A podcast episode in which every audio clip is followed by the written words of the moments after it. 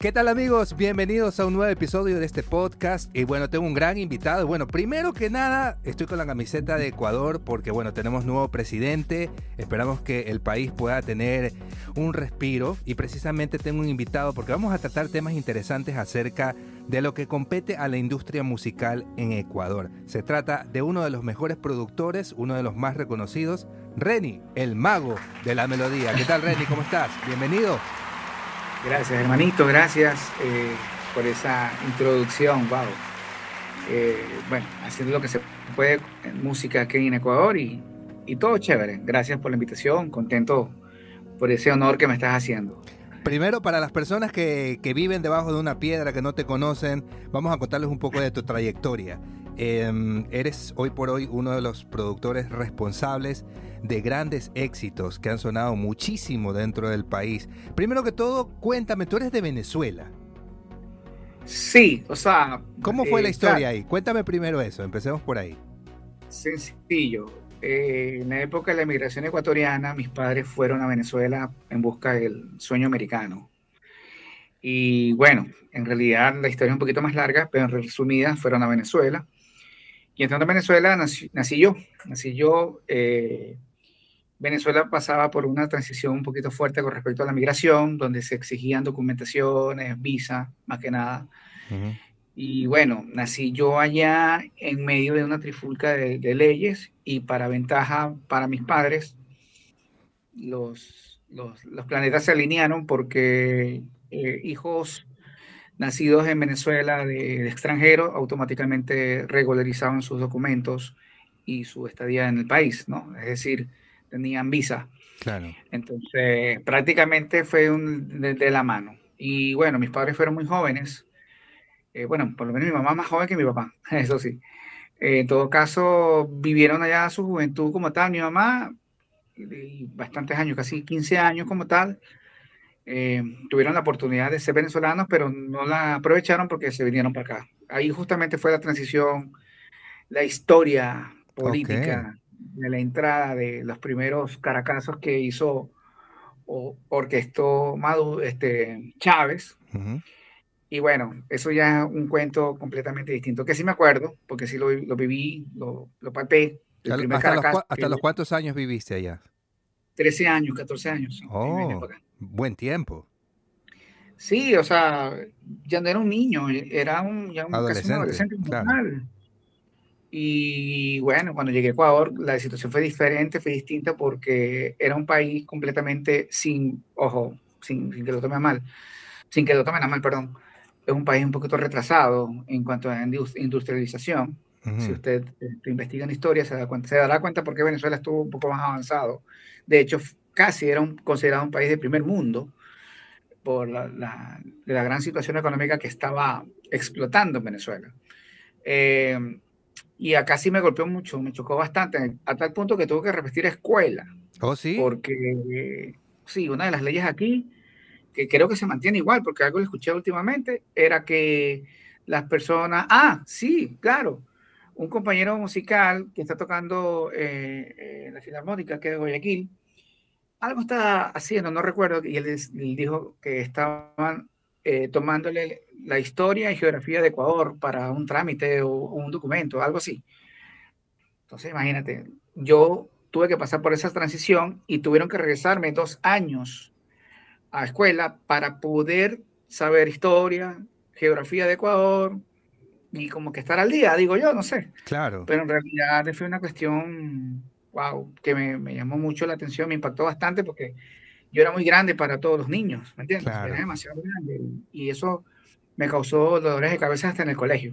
Me imagino, me imagino. ¿Tu formación musical empezó en Venezuela entonces?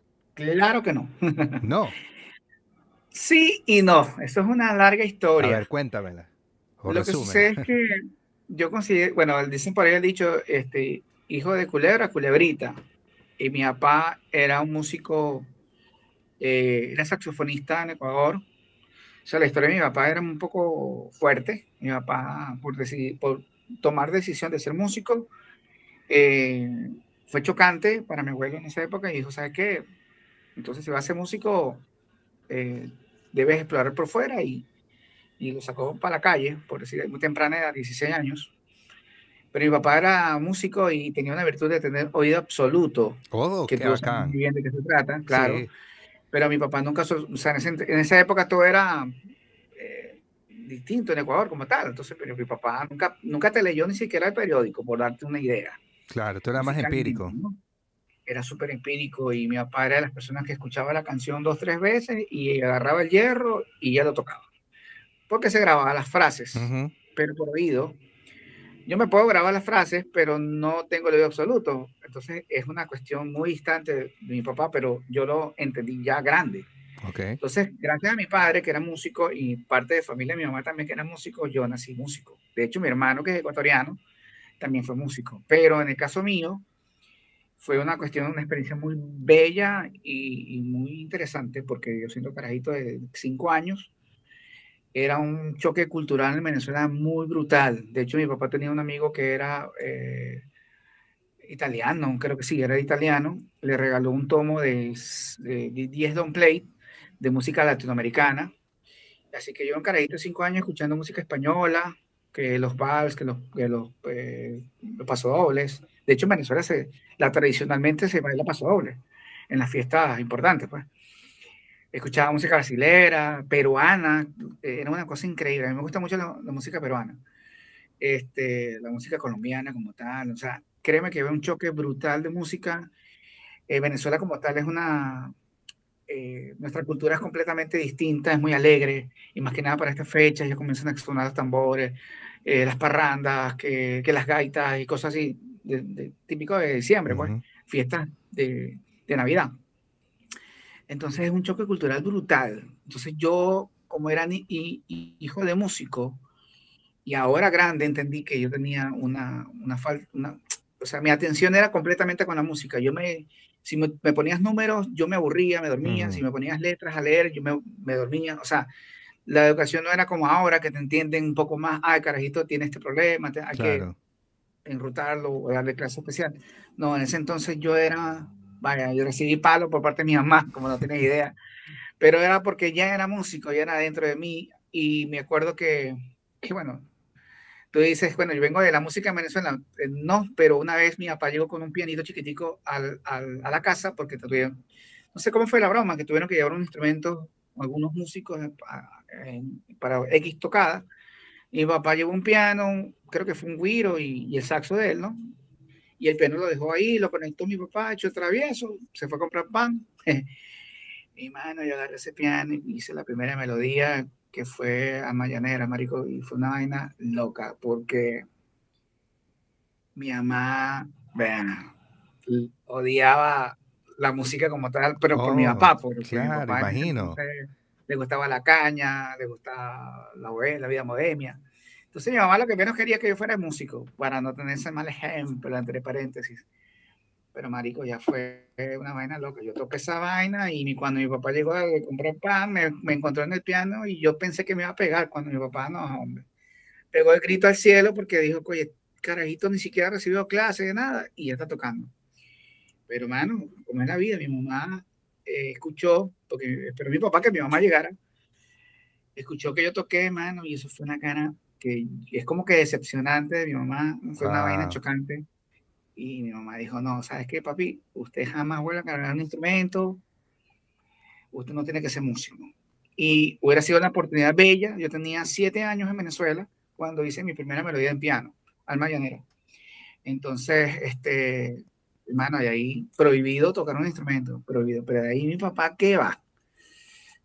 O, sea, tu formación en el piano, en el tu formación en el piano empezó tarde ya, por esta situación que comentas. Y eso fue por la historia. Yo empecé aquí en Ecuador porque cuando llegué acá, como te dije, por parte de mi mamá, eh, la vida musical también existía. Había una orquesta en, en Ancón que se llamaba Los Estudiantes de Ancón, que eso era de mi abuelo. En todo caso, cuando nosotros llegamos acá, este, mi tío se salió de esa banda, de esa orquesta, perdón, y yo llegué. Y yo llegué, entre paréntesis, a llenar esa plaza. Entonces mi mamá ahí se acordó, ah, es que Reni una vez tocó el piano, métete al piano. Digo, oye, pero cuando me metieron al piano fue casi como que a la fuerza y rápido, claro. al braveo. Y bueno, ahí es otra historia. O sea, yo siento que, que sí, fui músico desde muy temprana edad, no me formé en Venezuela como tal, pero a nivel cultural era una cuestión loca. Yo siento de que, mano, yo escuché música de todo lo que tú no tienes idea. Yo me acuerdo. Eh, el, rock, el pop, el pop en esa época, en los 80, era brutal. Yo, sé lo que decía mi esposa.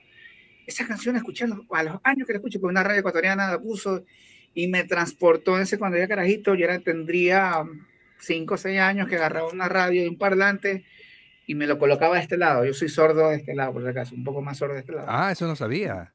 Me costaba así. ¿Tú, ¿Tuviste un accidente por, por el oído? Claro, es que yo todos los días agarraba la radio y me ponía así a escuchar el sonido, no me llamaba la atención la letra, sino los sonidos. Hasta que una vez llegó el Wallman a mi casa y los, y los audífonos. los audífonos. Y ahí comencé a identificar cosas. O sea, es como ver la música tridimensionalmente, ¿no? A ti ya te consta que tú eres músico, o sea, que es una guitarra, una batería, pero para un niño que no sabía de música como tal, eh, escuchaba una cosa que sonaba por acá, el paneo escuchaba, qué sé yo, una un sonido como trompeta por acá. Entonces, ¿qué sucede? Que yo comenzaba a, a, ver la música tridimensionalmente, pero no sabía qué, era, qué cosa, ¿no? Entonces yo me formé de esa manera. Eh, fue una vaina muy, muy interesante, fue muy loca, o sea, la verdad que sí, fue, puedo considerar que esa formación de haber escuchado mucha música en Venezuela, por lo menos mi papá, por parte de mi papá, pues no, mi papá me ofreció esa oportunidad sin querer darme un puente con toda esa información. Te, preguntaba lo, de tu oído, que sí, que por qué tuviste ese problema de, de, que estás, dices más sordo de un lado. Por escuchar cada rato. Por eso. Oh, yo dormía, así todos los días, escuchaba música y me quedaba dormido. Ah, esa es la razón, ok. Entonces yo tengo un problema auditivo de, la izquierda y, y, yo mucho relaciono eso porque es verdad, o sea, a veces o sea, despertaba y despertaba sordo de este lado porque lógicamente más a entraba de aquí que de acá, pues. A mí los bateristas, a mí en los ensayos los bateristas me dejan sordo, hermano. Yo creo que hay que ensayar también con, con, con o con protectores ya para regular el, sonido porque le pegan durísimo. Y esos platillos a mí me dejaban así mismo como a ti. Yo salía con una fatiga, fatiga auditiva de este lado justamente, que era, yo, yo, yo me ponía así y, y justo aquí me daba el platillazo. Entonces hay que tener cuidado para los músicos que sepan de estas experiencias, los que están empezando, que pueden, tienen que, que, proteger, que esto eh, que es muy importante para un músico el oído, que es con lo que trabajamos, con lo que escuchamos, con lo que hacemos todo. Claro, o sea, por lo, por lo que donde yo recuerdo, jamás hubo alguien que me dijera, oye, ten cuidado con los oídos, jamás. Ya cuando fui grande, estamos hablando siquiera unos 10 años atrás, ahí cuando yo comencé a pesar los años, ahí yo me vengo a enterar de este tipo de problemas con lo que tú mencionas. De hecho, Chichi, que es un conguero colombiano, comenzó a, a, vender protectores para oídos que él, es como una masita sí, sí. que te lo pone y te agarra tu medida y tú te lo colocas. Yo al principio decía, qué, qué, feo, porque los colores son horribles, pues, ¿no? Te, son de varios colores, pues, ¿no? Hasta que yo le dije, bueno, le, agarré fobia a esa vaina para los colores, pero más bien le, le, agarré más como que más conciencia. Digo, wow, esa es una herramienta muy valiosa. Valiosísima. Porque no sabes la cantidad de bateristas que le dan duro ese instrumento, sí. el trompetista como tal. O sea, en realidad eh, perdemos eh, cada año, el asunto de nosotros que somos músicos, perdemos cada año eh, decibeles, o, por así decirlo. Y llegará el momento que tengamos a los 60 y digo, ¿qué? ¿Cómo? ¿Qué? De, hecho, sí, sí. de hecho, hay una cosa que me llama la atención que ahora lo estoy aplicando, que es, tú me estás hablando y yo te hago así. Imagínate, ah. o sea, ya estoy viejito, vale, no puede ser. tengo, tengo prácticamente 40 años y estoy en ese, en ese son, man, pero lamentablemente estamos destinados a los que no nos cuidamos los oídos. Bueno, y volviendo entonces, ya cuando empezaste a tocar en esa orquesta, ya habías recibido clases, obviamente, de, de piano. Sí, mi, mi primera eh, formación musical fue con, de la mano de un músico pianista que se llamaba Manuel González, que era de un conjunto de ahí mismo de la zona. Eh, pero él también era empírico, o sea, mm. eh, él lo que me puede enseñar fueron los acordes mayores y menores, y por ahí dos los enlaces más comunes. Y, y, considero que en ese entonces yo era una esponja, ¿no? O sea, como una esponja, absorbiendo todo y lo, lo absorbía rápido. Y pero él ya se, él se, siento como que se quedó sin recursos porque ya en cuestión de música popular, en los entonces lo que, lo que está, tocaba esa orquesta, que eran o cumbias o salsa o cosas, y merengues, que eran lo más tradicional en ese momento, el chavo como que estaba limitado, yo lo sentía como que él estaba limitado. Y no me pudo enseñar muchas cosas, o sea, simplemente me, me enseñó eso y, y lánzate. Claro. Pero te, te mencionaba lo de absoluto también, porque yo, yo no, no pude hacerlo de mi papá. O sea, que yo escuchaba la canción y, agarraba el instrumento de una, como mi papá. Yo, yo ya veía que no podía, o sea, que no era lo mío. Yo escuchaba las frases, pero no, sabía cómo ligar lo que escuchaba con cómo tocarlo. Ahora en grande, ya estamos hablando de unos 15 años atrás, yo entendí que, oye, mi papá era de absoluto y yo no lo sabía a lo mejor nadie lo sabía, o, lo supieron sus amigos músicos, pero nosotros como familia, mi mamá y, como, y yo como hijo, no lo sabíamos. Entonces, ahí entendí, coño, mi papá era oye, absoluto y increíble, o sea, en ese aspecto, mis respetos con mi papá que nació con ese don. Porque tú sabes muy bien que eso no, eso no, no, sí, no es cualquiera. En Ecuador son contados las personas que tienen el oído absoluto. Este, sí. Tú, tú, ahora, tú ahora lees, lees partituras también. ¿Ya te has podido formar en ese aspecto?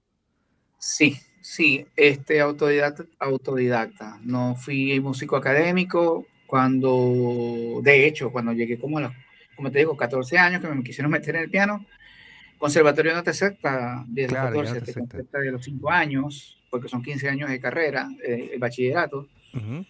Así que hermano, Oye, pero mira, mira, sabes que uno crece con el concepto de que para tocar piano, o por lo menos es lo que yo he escuchado y lo que, lo que creía hasta, hasta hoy que, lo, que te escucho a ti, este, uno para tocar piano tiene que empezar a los 6, 7 años.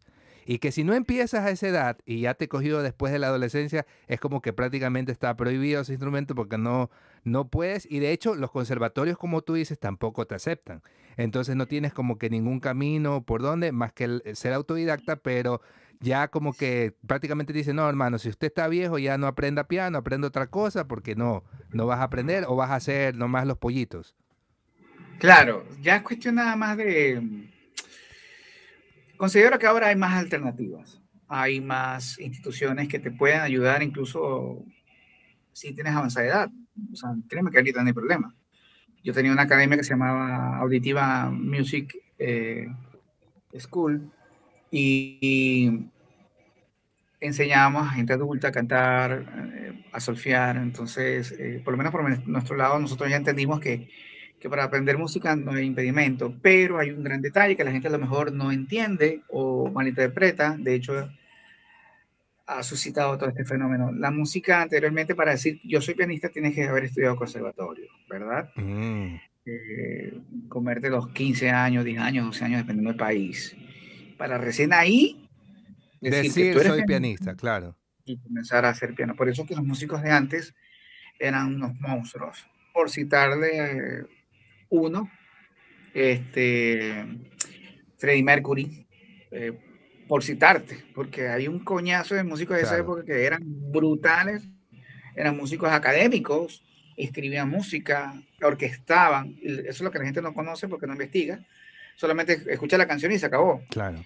Pero eso ya eran músicos de esa época que ya, para ser pianistas, tenían que estudiar instrumentos. Ahora hay herramientas, y está por YouTube. Con eso te digo todo. Claro, sí, pero eh, mira que sí se puede, porque la verdad, yo, yo sí juraba de que tú tocabas desde chiquitito. Sí, no, no, no, no tocaba desde chiquitico, yo toqué acá ya grande y, pero, pero bueno, es cuestión, por eso te decía, eh, eh, la manera de, ¿cómo decirlo? Música, o sea, mi mente había, estaba muy rico en información que tal vez eso me dio la ventaja o la oportunidad de, de hablar el mismo lenguaje, no solamente con gente de ecuatoriana, sino con gente de afuera. Porque, como te mencionaba, como yo llegué muy grande, el choque cultural fue demasiado fuerte. Fue para, yo, fue, para mí fue un, realmente muy, un golpe muy duro. Claro, eh, imagino, imagino todo ese choque cultural y, aparte de repetir un año de escuela, imagínate. Terrible. Caracas a Ancón, que Ancón literalmente es un pueblo eh, yo tenía recuerdos de que Ecuador era playa, sol, arena, pero eran los meses de vacaciones que yo tenía en Venezuela.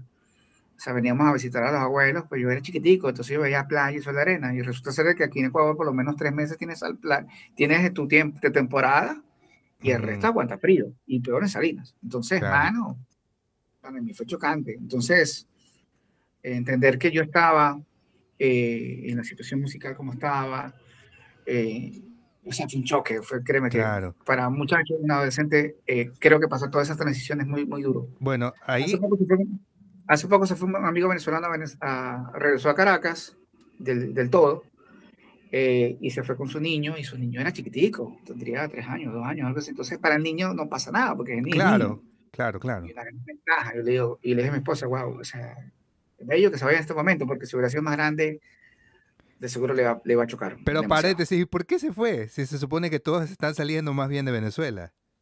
Por la misma razón que mi mamá regresó a Ecuador. Sucede que cuando mi mamá falleció mi abuelo, por eso que hubo el problema que tuvimos que regresar y tuve que suplementar a mi tío en el piano.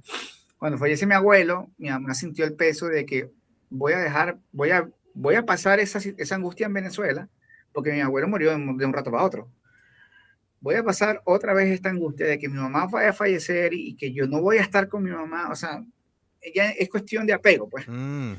Y, ¿sabe qué? Y comenzaba a ver el, chavismo en Venezuela, o sea, los primeros problemas, conflictos. Yo viví el, el, Caracazo, que fue una vaina muy, muy, muy escalofriante, por decir así, decirlo. Y, y mi mamá puso en, en, en la balanza. En, en, la balanza y dijo, no, bueno, me regreso a Ecuador ella como ecuatoriana, lógicamente, me regresó a mi patria, le dio a mi papá, bueno, nos regresamos. Y bueno, y no quiero pasar esa angustia de, que no, veo a mi, a mi mamá y que se muera y, yo tendré que viajar otra vez por avión. Lo mismo le pasó a mi baterista. Okay. Falleció su hermano, su mamá está sola ya, entonces, hermano, creo que es coincidencia, o sea, es así, yo entiendo. ¿A quién? ¿A Richard? Richard, Richard Díaz. claro, claro. Bueno, entonces Richard decidió y bueno, regresa con su mamá, su mamá está enferma como tal, igual estuvo mi abuela acá en Ecuador, oh. entonces siento eso y lo entiendo. bueno, un abrazo para Richard, eh, gran persona, eh, sí lo recuerdo, y buen baterista, buen músico, buen músico y, y, todo lo mejor, éxitos en esa decisión que has tomado. Bueno, volviendo a tu carrera, ese fue el inicio como músico, como pianista, como tal. Eh, obviamente el piano fue tu primer instrumento y tu único instrumento, ¿no tocas otro? bueno, sí, tocó conga, de hecho, en la, orquesta cuando mi abuelo vivía y cuando se podía disfrutar, yo tocaba la conga por, por inercia. De hecho, mi primo me enseñó a tocar aquí. De hecho, eran pura cumbia, es pura cumbia, entonces no era tan difícil. Después aprendí merengue, toqué guiro. y en la época colegial aquí en Ecuador comencé a tocar la, chance la batería también, el bajo también, la guitarra, eso sí también lo tuve que aprender a guitarra, porque, a tocar, pero porque muchacho colegial, si no manejaba la guitarra, era siendo músico, no era, no era normal, pues. Entonces, ok, ah, tocas de todo un poco.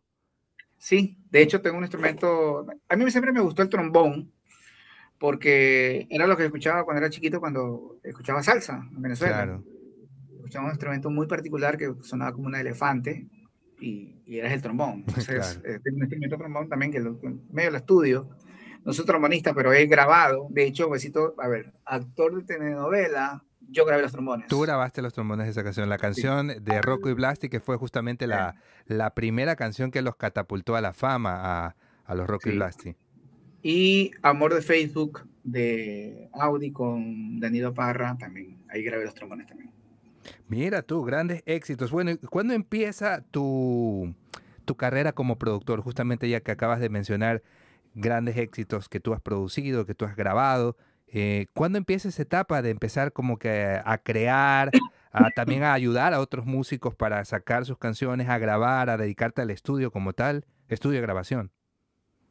Claro, bueno, o sea, como productor musical se dio la oportunidad con Grupo Milenio. Eh, Julio Castro con Ángel Francisco Chavasco llegaron al estudio de ah, Falconer Junior, Falconi Record. Yo trabajé como pianista en Falconi Record, eh, perdón, Orquesta Falconi. Ok. Eh, él tenía su estudio, el maestro Gino Falconi es uno de los responsables y culpables de, de, este productor. Él era productor de sus trabajos y, y, de a poco me fue dando chance, ¿no? Y llegó un día a Grupo Milenio y Maestro Gino decidió por ese momento que yo los ayudara y yo les produje la primera canción que se llamó Deja que, Déjala que llore, que era un merengue. Y gracias a Dios pegó, esa, esa cuestión sonó en todas las radios y le abrió las puertas a Ángel Francisco para que pueda desarrollar su proyecto en Fediscos, ¿no? Pero después entendí que Ángel Francisco venía de mucho tiempo atrás, de los, los ángeles. Los ángeles, los dos ángeles. Eso. y, eso lo, yo, yo lo entendí después, créeme, yo no, porque yo, yo era un, considero que era un muchacho que vivía en su mundo musical. Yo estaba en el colegio y, escribía música, me ponía a inventar vainas, entonces, de hecho, le hice una canción. La primera canción, mi primera composición fue una, una, chama allá en el colegio que, bueno, una vaina que no típico de muchachos. Le compuse una canción y mis padres me, me regalaron un piano eh, profesional, un 01 WF Core, el piano como que el que vino después del M1. Y ese piano en particular tenía para grabar también, o sea, para hacer un workstation, un workstation incorporado. Era una novedad para mí, una sensación. Y ahí compuse, perdón, compuse la letra eh, y grabé. Eh, en ese piano, las secuencias, y fue una vaina, una experiencia increíble. O sea, no sé si tú alcanzaste a grabar de cassette a cassette. Claro, pues, por supuesto. Ya, efectivamente, así grabé mi voz, está en un cassette guardado de esa primera composición que se le hice a esa chamita en ese entonces, ¿no? O sea, cuando era muchacho, prácticamente. Entonces, sin saberlo, eh, iba a ser parte de, de, producción, ¿no? Esa fue mi primera producción, pero propia. Nunca salió al aire, por supuesto, la canción está ahí de recuerdo. Claro. Hice salsas, hice merengues. O sea, yo la verdad que tendría que, o sea, quizás me hubiera encantado. Sabes que sí, oye, me, has hecho acuerdo, ya pasó algo parecido y sabes que ya eh, ahorita acabas de desbloquear un recuerdo. Yo también hice una cancioncita así más o menos y también en el cassette, pero, pero me acuerdo que yo grababa con un microfonito así y lo ponía ambiental, ponía un tecladito, ponía como un beat, luego grababa ahí la guitarra y grababa una sola toma, porque ahí no tienes chance, ahí no había chance de, ah, de repetir, te equivocaste, ya la cagaste y era otra vez. Entonces vamos ahí, taca, taca, taca, taca, grabando, así como que ambiental, y luego de eso cogía en otro, en otro, en otro parlante con el mismo micrófono y luego tenía que cantar encima con la pista, ¿sí me explico? Ahí. Entonces era como que sí, es verdad, son nuestras primeras producciones como tal y está por ahí, quién sabe, en el recuerdo. Me hiciste acordar que, mira, siendo, siendo muchacho, yo decía, tengo que tener mi, mi matriz. Entonces el audio matriz era un cassette. Lo grababa, o sea, lo regrababa a otro lado, otro cassette, y este es el que me va a servir para yo poder grabar la voz. Si me pelaba cantando, que era más que seguro porque no era cantante como tal, no importa, tenía mi matriz para volver a regrabar eso. O sea, una vaina loca. sí, sí, sí, sí, verdad. Bueno, y volviendo ya al mundo, al mundo actual, ya cuando ya tenemos la, la computadora y todo eso. Qué bien este par, qué, qué veterano este par. sí, ¿cómo le hará eso? Y, saben lo que es un cassette, ya, imagínate, con tanta tecnología. Ahora todo es Spotify, todo es YouTube. Está toda la música ahí. La aplicación del celular. O sea, el celular es una vaina loca, definitivamente una herramienta del diablo. bueno. y ahora en el mundo digital, ¿quién te enseñó, hermano? ¿Quién te enseñó a grabar? ¿O tú solito? ¿Fuiste autodidacta? Mira, eh, eh, yo me gradué en el colegio de no era, eh, analista de sistemas con mención informática. básicamente matemáticas nunca fue lo mío.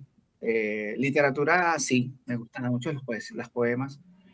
español no, eh, inglés, créeme que no me gusta el inglés, pero por la programación sí me gustaba el inglés, y el, porque el, inglés es más, es más, básico. Claro. Es inglés técnico, que file, eh, search, todas esas, todas esas pequeñas palabritas eh, prácticas.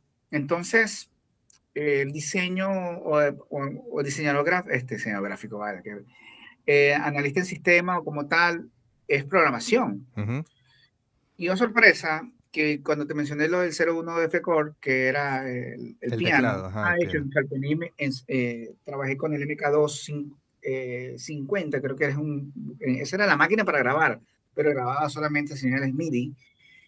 Lo mismo pasaba con el 01 de FECOR, señales MIDI, pero en la pantalla ya te comenzaba a, a, definir en blanco y negro lo que hoy conocemos como el, eh, los DAW, que Pro Tools, Cubase, pero ahí era una pantallita chiquitica y donde más o menos podías ver los canales, más o menos podías ecualizar, ponerle efectos.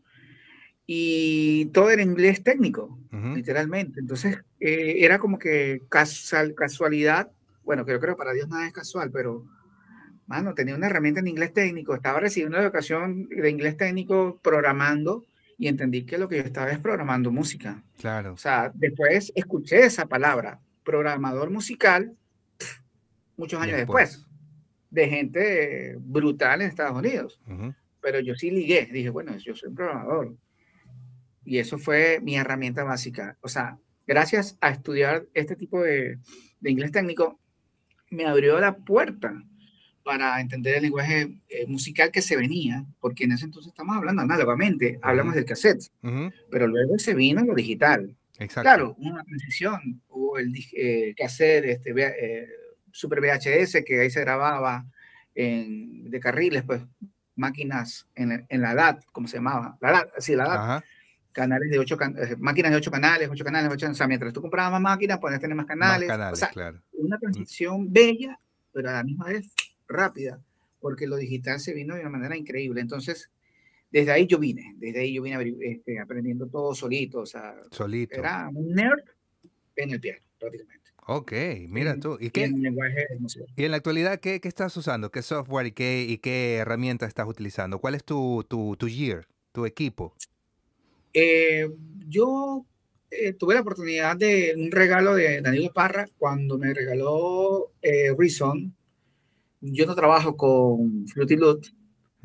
Eh, de hecho, Fruity es una. Fruity lo conocí por Audi.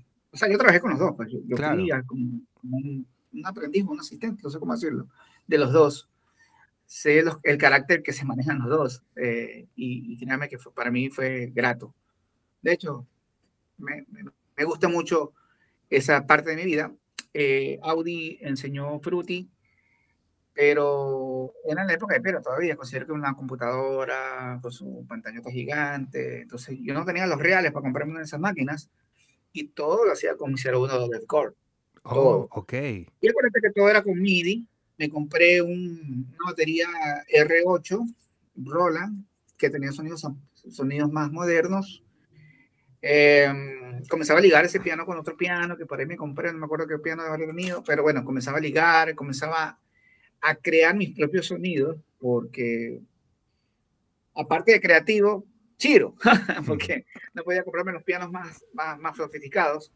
Pero, yo, yo, creo que la chirez es, es, es la mejor herramienta para ser creativo, para empujarte a ser creativo. Y Reason, que fue el primer DAO que yo trabajé, aunque no era para grabar audio, pero era para para programar música, también te ofrecía esa alternativa de poder crear tus propios sonidos. Y yo comenzaba a crear mis sonidos. De hecho, la gran mayoría son de, de mis producciones, yo creo los sonidos, le busco la quita pata al gato. Me gusta ese sonido, pero lo mejoro porque trato de darle un color distinto, ¿no? Y Reason me funcionó bastante. Mi hermano, como te decía, ecuatoriano, también era músico. Él aprendió por su lado, porque a fin de cuentas, como que nos criamos por, por, por diferentes partes, ¿no? O sea, él por su lado y por mi lado. Eh, tuvimos la coincidencia y él trajo o me enseñó, porque trabaja en Cuenca, trabajaba en Cuenca, me enseñó por primera vez Pro Tools y yo dije, wow, Pro Tools es una brutalidad, pero él ya manejaba Pro Tools. Entonces, eh, yo dije, wow, increíble. Pero como yo siempre programé, o sea, créeme que me defendí muchísimo con ese piano, que como que no sentía la necesidad de. De hecho, en Falcon Junior todavía se seguía, se seguía grabando en cinta de 8 pulgadas, porque tenía la máquina. Y sonaba riquísimo, o sea... Claro, es otro sonido. Yo entendí la diferencia muchísimo de, lo análogo a digital y en qué también perdió, o en qué perdía lo digital. Entonces, me defendí demasiado. Hasta que tuve la oportunidad de comprarle a mi propio hermano una computadora Mac eh, en formita de huevo que antes existían. Las primeras iMacs. Digital Performance. Ahí yo aprendí a grabar audio. En cambio. Entonces ya fue mi primera transición de MIDI, porque todo lo mío era MIDI, a audio. Claro. Con Reason se ligaba a Digital Performer y comencé a ligar más bien la parte creativa musical de audio con el down, con lo MIDI y ahí fue. Ya cuando hubo una, eh, ya lamentablemente toda la tecnología siempre tiene que avanzar, eh, mi hermano escoge una plataforma barata regalada, la primera diría, yo plataforma pirata, que era Cubase. Cubase, recién salía al mercado y él le llegó el disco. Y yo le digo, ¿sabes qué pasa acá? Porque nos fascinaba que no era para Mac, era para PC. Y PC es más barato. Entonces, yo tuve mi PC, baratísima. Eh, en esa época, él se compró su PC. Y, bueno, ese programa fue que fue ideal, fue ideal, porque ya tenía eh, indicios con Digital Performance. Y la diferencia entre Mac y, y, y Windows es que es muy poco formal. Yo pienso que la máquina normal, la PC normal de Windows, es descomplicada. En cambio, eh, Pro Tools con Mac es muy formal. O sea, te pregunta, ¿quieres hacer tal paso? Sí. ¿Estás seguro de hacer tal paso? Claro, claro, pero es que, también Pro Tools, Pro Tools no es nativo de Mac. También como Logic Pro. Logic Pro sí es nativo. Entonces, había conflictos como tal Cubase ofrecía una alternativa muy bella que después la investigué y me di cuenta cuando salió su primo hermano Duendo, que era la plataforma más liviana del mercado. Cubase es una plataforma muy liviana. No tendría de pronto la misma calidad. Yo siento que hay una, una falta de calidad, eh, una diferencia de calidad para los Pro Tools, pero en cuanto a adición, es una brutalidad. Si dominas, ahora yo le digo a todo el mundo, si tú dominas tu DAO, olvídate. Claro, o puedes dominar cualquiera. Tú eres el, el, papá de los helados en tu DAO. Ok, claro, puedes también. cuentas con la plataforma que quieras. Entonces esa es la idea. Pero bueno, aprendí justamente en esa parte. Yo progresé muchísimo en eso. Y con eso sigo grabando. Yo tengo este, Cubase 11. Eh, y ¿Sigues, trabajando, ¿Sigues trabajando con Cubase? Sí, sigo Entonces, usas PC, usas Cubase y, por ejemplo, de interfaz, de audio. O está con la Presonus, pero me olvidé mencionar, yo capturo audio con Pro Tools. Capturo audio con Pro Tools, hago mis programaciones con Cubase. Ya Cubase no funciona con Reason desde un tiempo atrás, dos años creo que es, ya no funciona. Ya no, ya no es compatible. Ya no es compatible, no sé, bueno, extrañé y tuve que decirle adiós a Reason y me casé con Contact. Y Contact, sí, yo había escuchado de Contact hace mucho tiempo atrás. De hecho, había pianistas que tenían sus, sus sonidos con Contact, pero trabajan con Mac. Ahora Contact, como está para PC, es la plataforma que ahora trabajo y la verdad que me voy Tiene, Tiene buenos sonidos. puedes ampliar tus propios sonidos, puedes hacer tu propia galería es una, es una de las herramientas muy, muy interesantes que te da también Contact. Y hay una brutalidad, una bestialidad de sonidos. Claro, todo es inversión. Claro. ¿Y micrófonos para grabar voz? ¿Cuál es tu favorito? Tengo el... Bueno, considero que necesitas uno de media, de media, o sea, de gama media. Yo tengo el AKG 420. He tenido la oportunidad de grabar con mucho más bruto, eh, micrófonos más caros. Eh, no recuerdo las marcas ni las series. No, no, hay uno que le dicen el, pequeño monstruo, creo que, que, es con forma de diamante. No recuerdo qué marca es. Forma de diamante. ¿No es el Neumann? El Neumann, ese. El, U87. El U87 tiene que ser. Trabajé con eso muchísimos años atrás. Es bellísimo, eh, um, bellísimo. Ese, ese, ese es el, el, que me encanta ese micrófono, el U87. sí. De ahí tengo para captura de, instrumentos, tengo el Sennheiser, eh, el que es como pistola, largo. Suena muy bien, muy, riquísimo. Seguimos trabajando con el 57, que sigue siendo legendario, pero... Claro, el sí, infaltable. Sí, o sea, eh, es una buena herramienta. De ahí tengo algunos micrófonos más. Llama, todo depende. De hecho, una de, una de, las cosas más particulares que una vez me tocó grabar hasta con un piano, este, un micrófono COVID. Ah, sí, sí, sí, sí. Ese, esa marca es una marca china, es la copia de la copia de la copia. Pero sí, sacó algunas cositas buenas. Ese micrófono te venía en el karaoke y me acuerdo que necesitábamos grabar algo y nos faltaba un micrófono y no teníamos un micrófono. Pásate claro. O sea, mira, tal vez a la gente me puede con, con esta entrevista puede decir que ortodoxo, que, que no, loco, pero sabes que es bacán porque tú has logrado grandes cosas con esos recursos. Imagínate. Loco, hay bastantes tutoriales de gente que se inventa sonidos y no precisamente de un instrumento este, triple, A. Él inventan sonidos de, que sea una botella, de un tobo, lo que le dicen balde. Bueno, un poco de cosas locas, o sea, de platillo, rompen los platillos para sacar un sonido diferente. O sea, ese era Renny. O sea, yo era inventándome vainas eh, y defendiéndome con lo que podía. Si mi micrófono mal parado lo utilizaba, y era chévere porque incluso te daba a ti un color distinto de instrumento, o sea, claro. tal vez esa parte eh, no exista hoy porque ya la herramienta es distinta, todo cambia, ¿no? Pero yo viví esa transición y, la verdad que me tuve que defender con lo que tenía. Buenísimo. era o sea, era la calle, calle completamente. Antes de, de, nombrar algunos artistas con los que has podido trabajar, que bueno, que con los que has logrado grandes éxitos también, primero cuéntame de dónde nace tu apodo, Reni, el mago de la metrovía. No, no, no, el mago de la melodía. Ese es el, vago de la metrovía. El vago de la metrovía, sí. ¿De dónde nace el mago de la melodía? ¿Quién te puso? ¿Cómo nació? ¿Y cómo nació el grito? Reni, el mago de la melodía, que lo sacan en todas las canciones. el, primer, el primer grito de independencia lo dio, lo dio Johnny Lexus en el disco actor de telenovela al final. De hecho, la frase es el nuevo mago de la melodía. Ok. Yo no, sé si, había existido, si existía alguien anteriormente, no lo sé, pero él lo dijo así porque lo sintió, porque hicimos un clic con Johnny Lexus. Antes Rocky Blasty pertenecía a Star Tools. Star Tools, ajá. Eh, entonces, eh, bueno, parte de la historia, te lo resumo, cuando Johnny Lexus llega al estudio de mi hermano que quedaba en mi casa, que yo le, yo, le ayudé a mi hermano a que hiciera su estudio, lógicamente le cedí un espacio. Em, hubo un clic con Johnny Lexus porque Johnny Lexus es un fenómeno también, es una vaina loca, o sea, él es una máquina para componer, o sea, sí. Eh, o sea, no olvidaré nunca, o sea, no voy a, no puedo olvidar el día que yo tuve una pelea con, con creo que una chica, una chama, y él vio el cuadro y hizo una letra de eso hizo una letra de esa historia. o sea, me vio, me preguntó dos cosas, yo le dije, ¿no? Y se inventó la película y, se la, y la hizo. Sucede, hermano querido, que em, hicimos clic. ¿Por qué? Porque yo hacía este, melodías.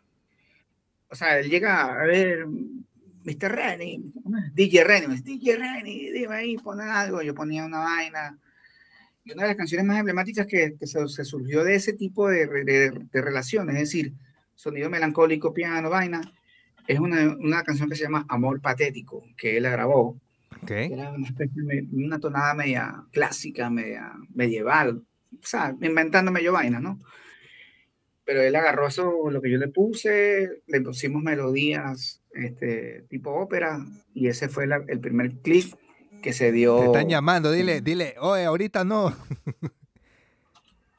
eh, eh entonces, el pana, este, resulta ser de que se hizo clic y él fue que me puso la, el Ah, entonces eh, el, el, apodo del mago de la, de la melodía nace en la canción actor de telenovela. que al final, sí, se Star Tools, eh, no me acuerdo qué más dice. Renny, el nuevo mago de la melodía, dice. Ajá, sí me acuerdo. Entonces, sí. ¿Y de ahí se agarraron y todo el mundo lo empezó a usar o fue tu idea usarlo? Papi, tocado. porque creo que nació en, la necesidad, porque en esa época era Looney Tunes, no sé qué vaina, nosotros no sé qué vaina, ¿me entiendes? En esa época reggaetón.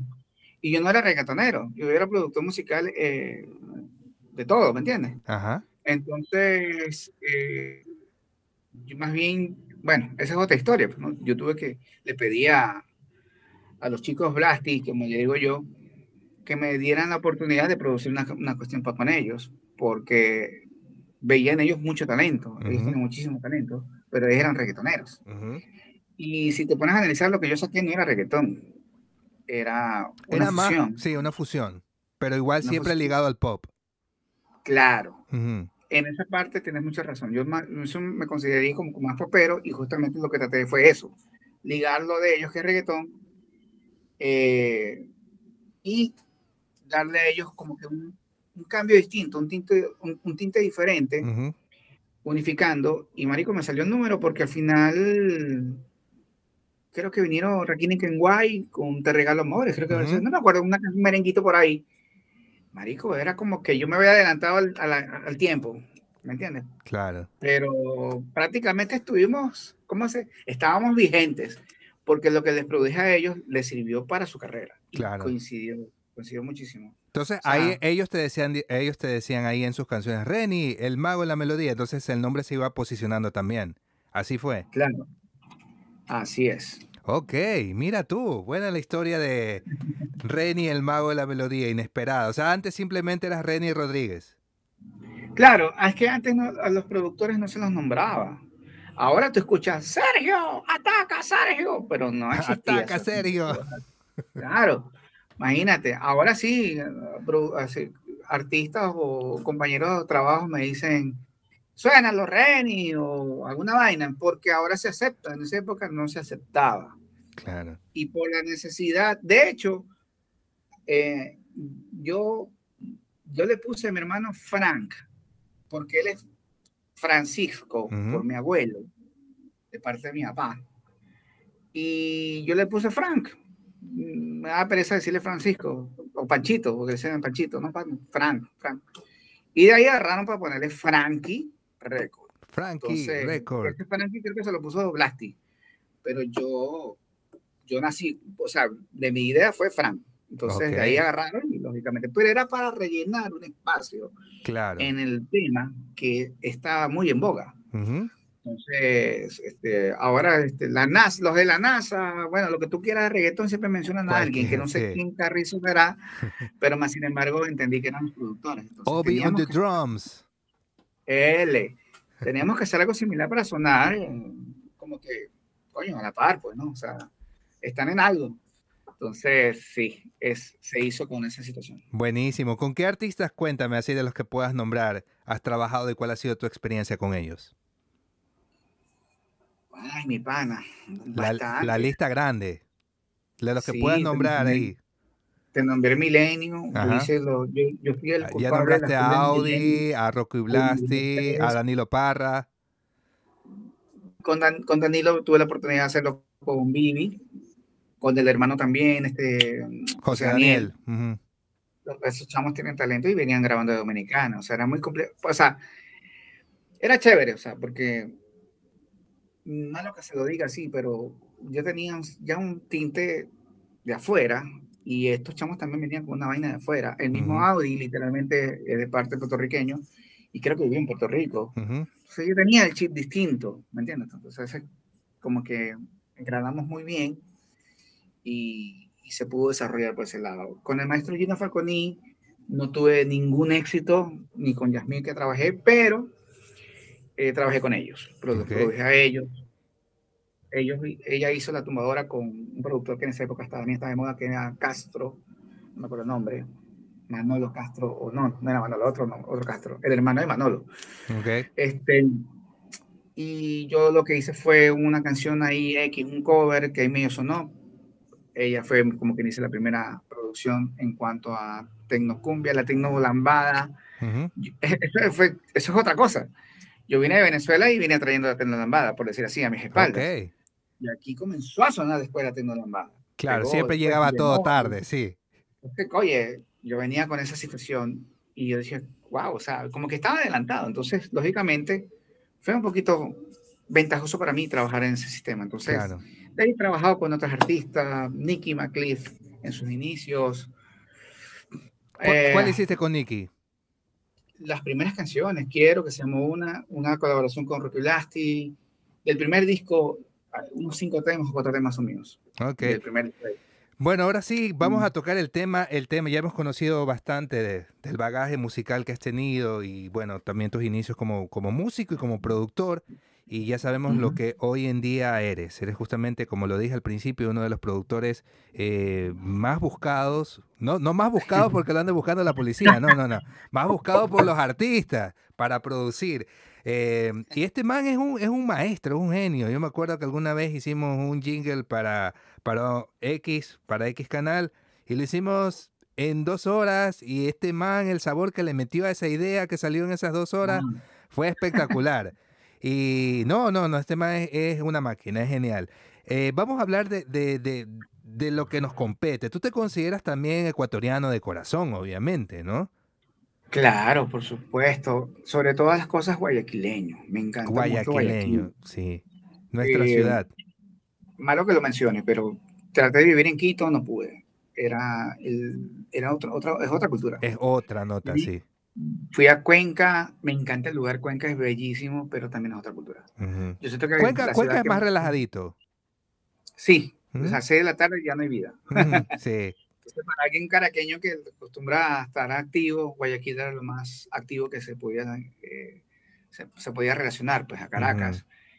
Pero Guayaquil también pegó un salto, pegó un brinco mágico. Considero que avanzó bastante. Una ciudad muy moderna, sobre todo en esa transición que tú conoces. Y bueno, me encanta Guayaquil como tal. Me quedé aquí y de hecho mi esposa es de aquí. Ok, vamos a empezar el tema. Bueno, yo justamente lo invité a Reni porque vi uno de sus videos. Un video me apareció así en los recomendados. Yo vi, sale Reni ahí hablando. Estabas hablando justamente de las leyes. Justamente que se va a escoger un nuevo presidente. Comentaste acerca del video de, de Jonathan el esposo de Dayanara, ah. Y, decías que, sí, que tiene razón, que cómo es posible de que no hayan leyes que favorezcan a los músicos, a los productores y a los artistas en general. Y quiero, quiero antes de preguntarte algo, em, quiero contarte más bien, eh, empezar esto contando mi anécdota personal. Yo tenía en Ecuador justamente mi estudio de grabación, tenía mi productora musical, tenía todo eso y yo te puedo testificar o sea, en carne propia, como se dice, eh, lo que a mí me pasó. Mira, yo estaba espectacular, me iba súper bien, tenía clientes, todo iba bien hasta que llegó la pandemia, eso fue en el gobierno de Lenín Moreno, y no, y en la pandemia estuvimos todos encerrados, obviamente no había movimiento, yo tenía que sobrevivir de mis ahorros, que gracias a Dios tenía, pero no había una ley como tal como en otras partes, como acá en Estados Unidos, acá en Estados Unidos el gobierno ayudó mucho y sobre todo el, gobierno ayudaba más a los emprendedores, cosa que en Ecuador no pasaba. En Ecuador si tú eres emprendedor más bien estás desprotegido. Entonces, eh, ahí es justamente donde, donde quiero empezar este tema. Cuéntame primero de, del video que grabaste, de, tu pensamiento en general acerca de, de lo desprotegido que está uno como artista en Ecuador. Bueno, una de las frases que mencioné ahí es que esto es mucha tela que cortar, mucha tela. Si bien es cierto, agradezco a Ecuador por eso que me, me, me, me, siento guayaco como tal, porque aquí me abrieron las puertas para ser lo que soy. Eh, pero también estuve en Venezuela donde mi papá era artista. Mi papá, por el simple hecho de ser músico, era un artista. Y cuando mi papá regresó a Ecuador, era un, músico, era simplemente un artesano. Desde ahí vamos partiendo esta, esta gran realidad. ¿Por qué te lo menciono, hermanito? Porque consideramos que si somos artesanos, ¿a qué estamos hablando? Yo veía a Venezuela donde un artista, eh, un actor, un cantante, de hecho un movimiento brutal musical, Ecuador no es que no, lo haya detenido, simple y llanamente han sido coincidencias. Eh, por darte un ejemplo, hoy lo respeto y, un cariño enorme con Douglas Bastida, eh, Bastida, ¿verdad? Douglas, sí, Douglas Bastida, claro. El cantante de tranzas. Eh, pero el tipo es lo que es porque tuvo que salir de Ecuador y, hacerse un, un, pegue en México. Sus canciones sí pegaron en Ecuador. Nombraste, nombraste, oye, de hecho acá en Estados Unidos me da mucho, mucho gusto que yo voy, sin mentirte, voy, voy a un lugar y escucho las Ah. canciones de Douglas interpretadas por otros artistas. Escucho Morir, escucho Un Nuevo Amor y, y- y yo a veces escucho, oye, esa canción la escucho en otras voces.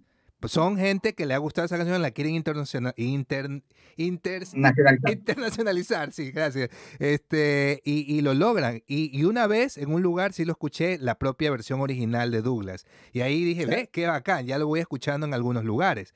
Y En Venezuela dos eso es canciones de él pegaron. De hecho, las regrabaron y le hicieron salsa y le hicieron pop. Entonces, a lo que voy al final es que en otros países eh, la industria se maneja de diferente. Se maneja muchísimo diferente, muy diferente.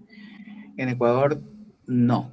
Y lo que él decía, o sea, hablando de Estrada, yo él la hablaba como su voz de queja de protesta, porque yo imagino cómo se ha de sentir él, ¿no? Él ha Ujú. echado tantas ganas con su esposa, tiene que haberle metido muchísimo dinero, porque vamos a ser realistas. Sí. Ah, Esos videos no son videos reales. Cuatro mil dólares siquiera.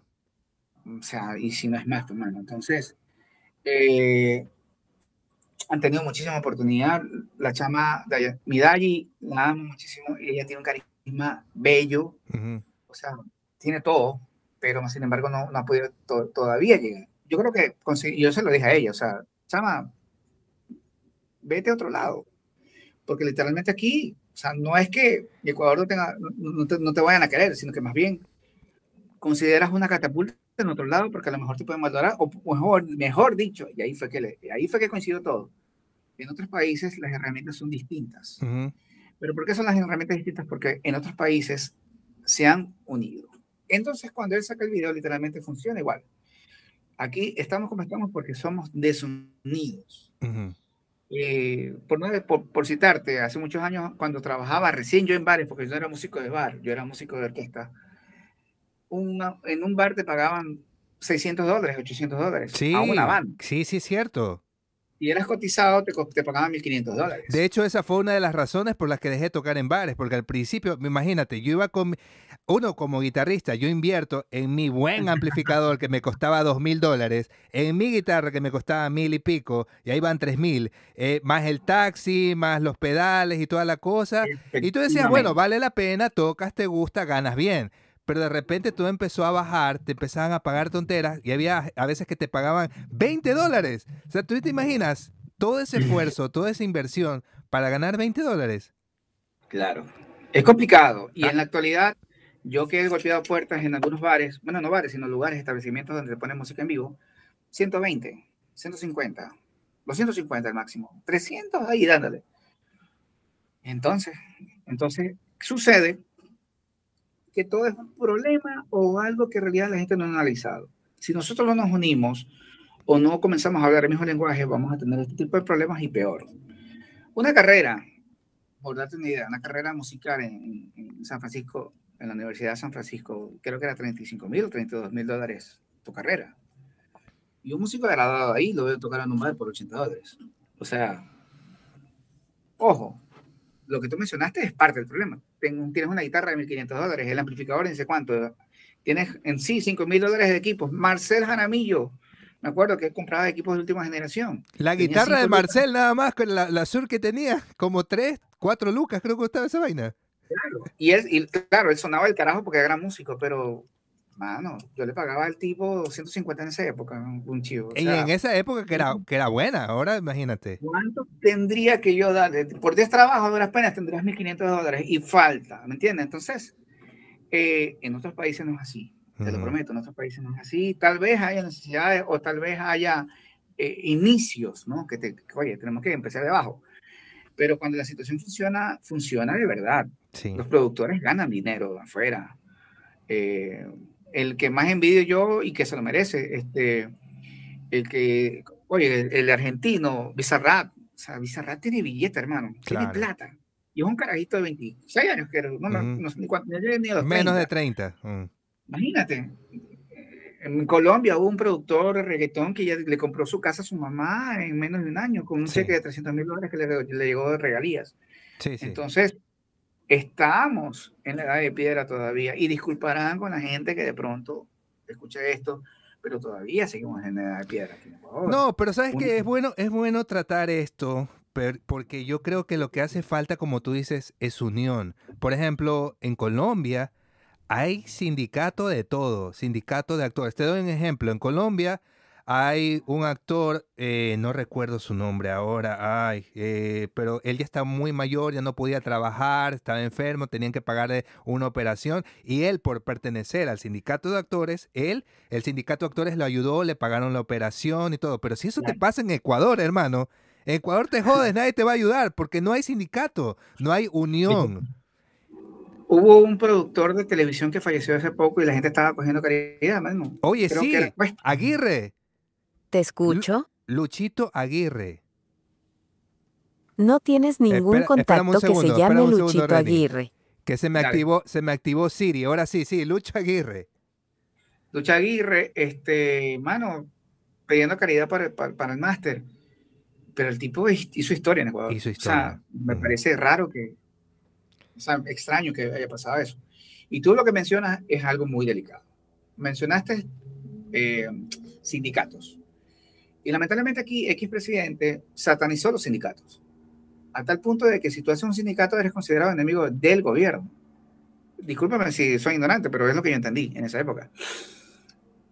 Si yo hablo de sindicato acá en Ecuador, los viejos músicos dicen, no, el sindicato no sirve, eso vaina para gente borracha, porque en esa época era así. en esa época era así. Pero es otra era. Hay otra gente preparada, gente estudiada, gente que incluso no es de aquí, que incluso gente que puede aportar muchísimo y hay bastante, bastante calidad humana ecuatoriana nueva que de pronto puede entender que un sindicato va a ser como un canal de transmisión de información, como un gremio, unificarnos para poder llevar nuestra ley, para podernos llevar a, otra, a, otro punto. Y es quizás lo que Estrada no, no, lo entiende o por lo menos trata de buscar una respuesta. Entonces, eh, yo considero que mi comentario en, esa, en, eso, en ese video que tú me, lo viste es precisamente eso. O sea, darle un llamado de atención a la gente que sería bueno unirnos, conversarlo, no pelear, ni, más sin embargo, pensar en la mejora. Por ejemplo, ¿cuál es el problema en la actualidad? Ojo, no tengo nada en contra de los cantantes, de hecho me parece que está bien que todo el mundo se defienda como pueda, pero ahorita llaman música en vivo a un cantante cantando con pista en un lugar. ¿Con cuál pista? Que sale del celular conectado a una caja ya y un micrófono. No es música en vivo, y disculpa si le quito, eh, si con esto le quitaré el trabajo a algunas personas en el futuro, pero no, no, no, no, es, música en vivo, no es música en vivo. Se puso de moda gracias a la pandemia, yo lo entiendo, pero gracias a eso, los instrumentistas, ¿en dónde quedan? ¿Me entiendes? O sea, vamos a, hay que tratar de unificar esa situación y es mucha tela que cortar porque a lo mejor van a va a haber gente que me va a decir, Randy, estás equivocado, eso no es así, eso puede ser así. Está bien. Es un tema muy, muy, muy grande en realidad. Te doy un ejemplo de lo que tú acabas de tocar. Por ejemplo, eh, en cuanto a los actores, que también conozco mucho acerca de, del tema, porque también estudié actuación, también me codié en, conozco el mundo de la televisión y todo eso. Un actor que sale en una serie no gana regalías por la repetición de dicha serie. Es decir, al actor le pagan un, lo que ah. salió por ya y ya y se acabó. Entonces eso es lo que pasó más o menos con Lucho Aguirre. Este, él fallece y él no tenía como que un sustento para sus medicinas, para sus cosas, porque no le están pagando la obra que es una obra de las de la obra de las regalías de la obra que él pudo apoyar. Eso no pasa, por ejemplo, acá.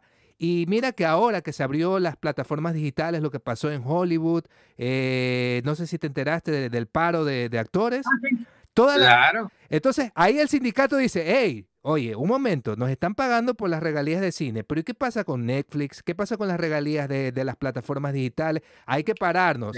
Y vamos a hablar primero con los, con los jefes. Los jefes dicen, no, no les vamos a pagar, hagan lo que quieran. Ok, se une el sindicato y se paró todo, hermano. Se paró, se paró bastantes meses y mira, a ellos no dieron su brazo a torcer por ese sindicato de actores, de productores, de escritores, se paró todo Hollywood y ahora ya pudieron arreglar y dijeron, ok, está bien, va a las regalías para ustedes, para los productores, para los escritores, para todos, para todos los que participen en una obra audiovisual, tienen derecho a regalías ahora de incluso plataformas digitales. Entonces, imagínate.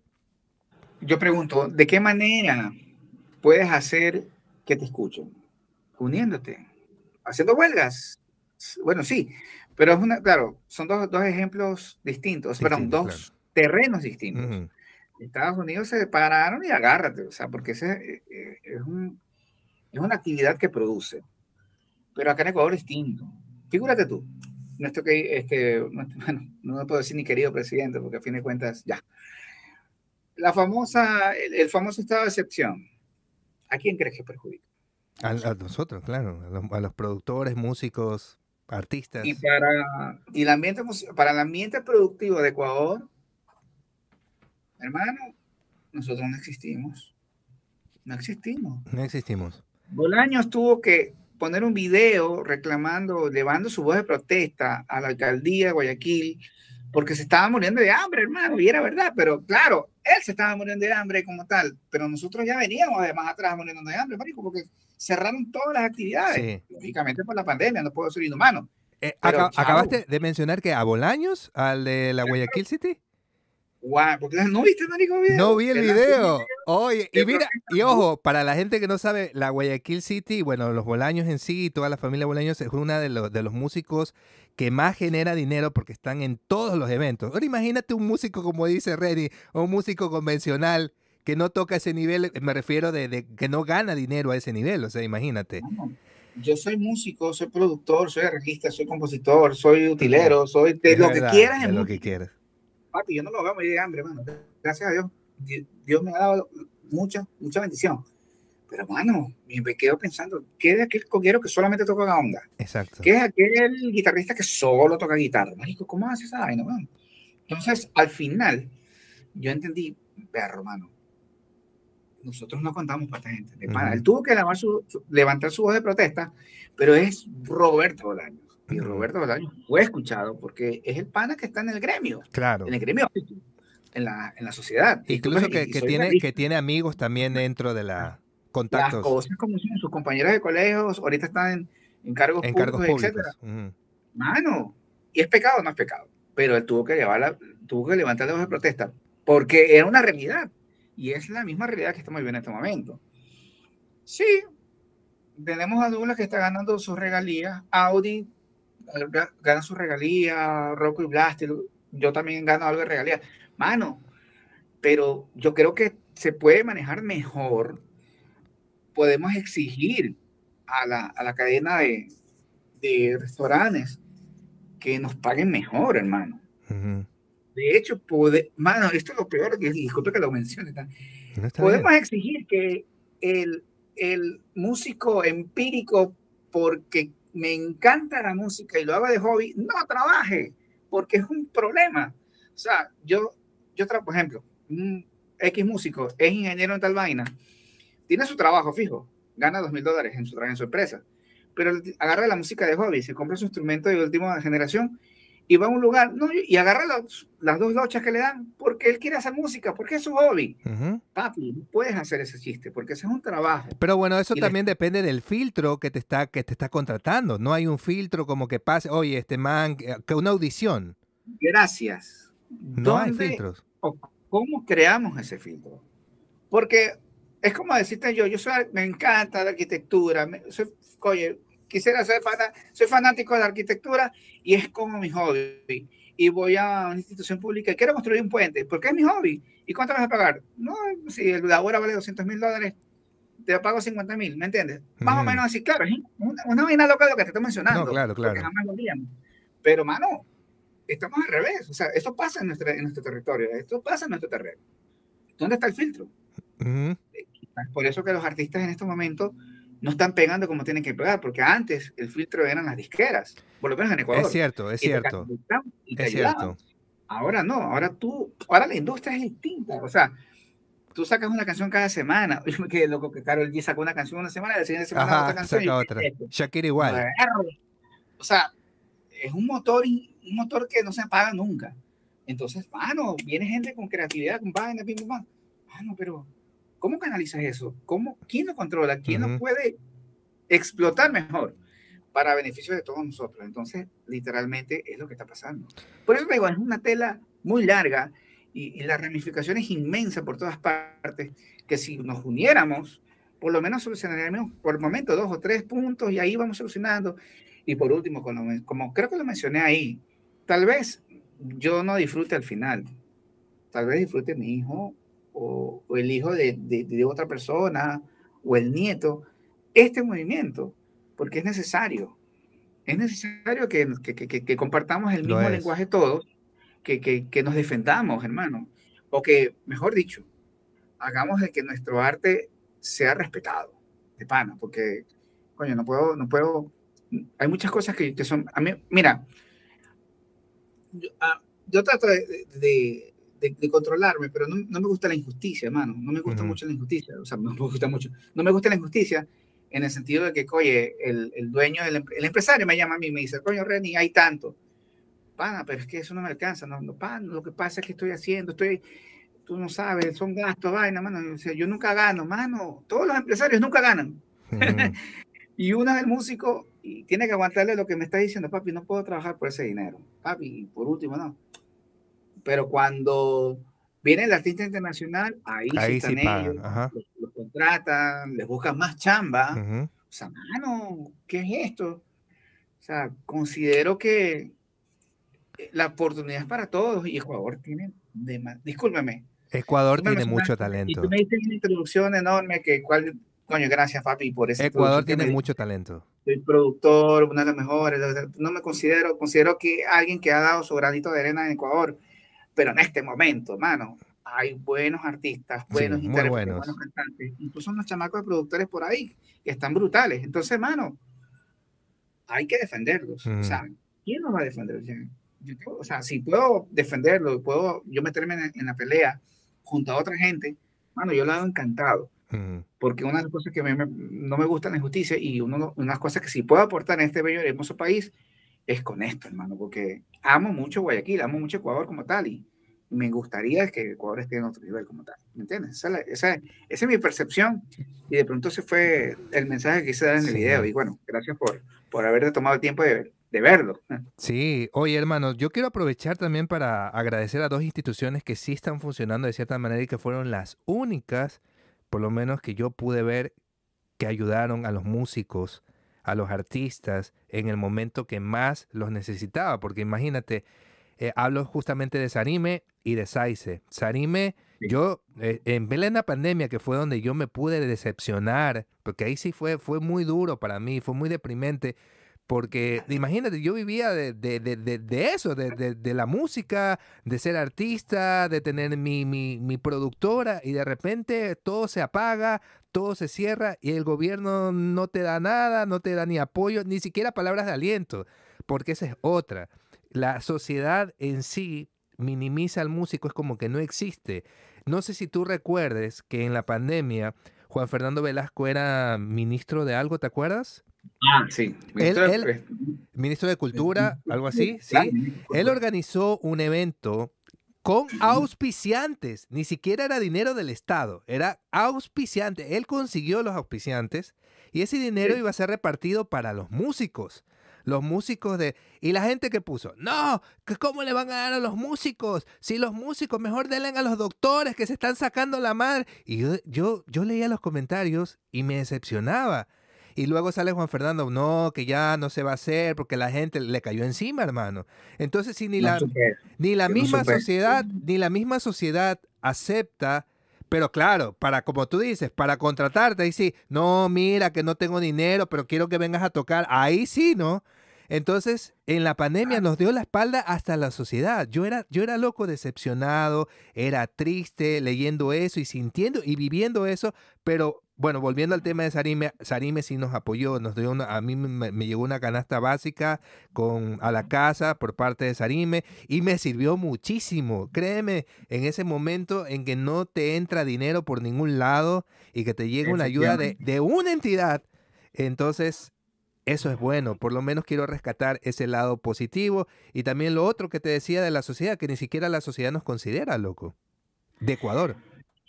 Bueno, primero que todo, también agradecer, agradecerles de otra manera, aprovechando esta oportunidad a esas dos instituciones que, que sí, ¿verdad? Recibimos ayuda humanitaria, las canastas no nos faltó. Eh, de hecho, regalías como tal, hubieron anticipos de regalías, eso también fue, bello.